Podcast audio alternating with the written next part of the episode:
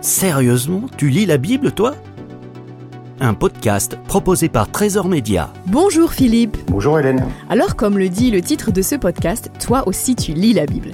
Mais avant de parler de ta lecture, euh, peux-tu juste me dire quel est ton âge et ce que tu fais dans la vie? J'ai 52 ans et je suis directeur des départements de la Drôme et de l'Ardèche pour une entreprise qui gère pour le compte des collectivités leurs services d'eau et d'assainissement. Depuis combien de temps tu lis la Bible et, et qui te l'a fait connaître? Je suis né dans une famille qui a toujours mis la Bible à la première place.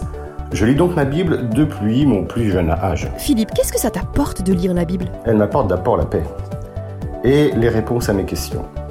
C'est un guide précieux, quotidien, que j'utilise à chaque instant. Si tu devais me résumer en un mot ce que la Bible représente pour toi, que dirais-tu? Elle représente l'essentiel. La Bible est mon repère. Nous passons tous par des moments plus difficiles que d'autres. Et dans ces moments-là, encore plus que dans les bons, je me réfugie dans la lecture de la Bible. Qu'aimerais-tu dire à celles et ceux qui pensent que réussite professionnelle, lecture de la Bible et foi sont incompatibles? Je suis triste d'entendre cela, car souvent ceux qui le disent sont dans une profonde détresse et ne misent que sur leur réussite professionnelle ou bien sur leur capacité humaine. Bien souvent, les réponses qu'ils recherchent se trouvent dans la Bible et dans une relation personnelle avec Dieu, mais ils la refusent et même la rejettent.